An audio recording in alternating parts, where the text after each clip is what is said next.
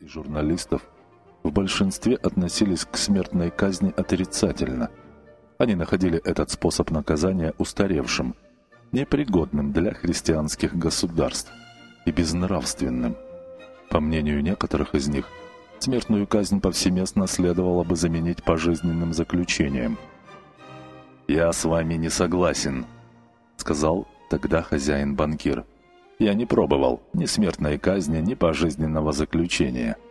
Но если можно судить априори, то, по-моему, смертная казнь нравственнее и гуманнее заключения. Казнь убивает сразу, а пожизненное заключение медленно. Какой же палач человечнее?» Тот ли, который убивает вас в несколько минут, или тот, который вытягивает из вас жизнь в продолжении многих лет? То и другое одинаково безнравственно, заметил кто-то из гостей.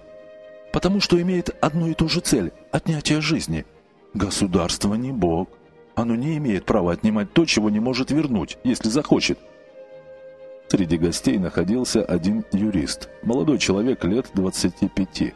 Когда спросили его мнение, он сказал, «И смертная казнь, и пожизненное заключение одинаково безнравственны. Но если бы мне предложили выбирать между казнью и пожизненным заключением, то, конечно, я выбрал бы второе. Жить как-нибудь лучше, чем никак». Поднялся оживленный спор.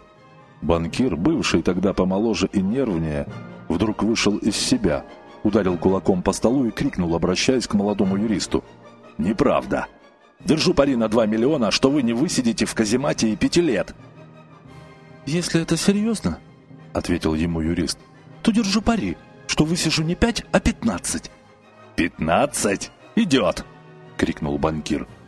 «Господа, я ставлю 2 миллиона!» «Согласен. Вы ставите миллионы, а я свою свободу», — сказал юрист. И это дикое, бессмысленное пари состоялось. Банкир, не знавший тогда счета своим миллионам, избалованный и легкомысленный, был в восторге от пари.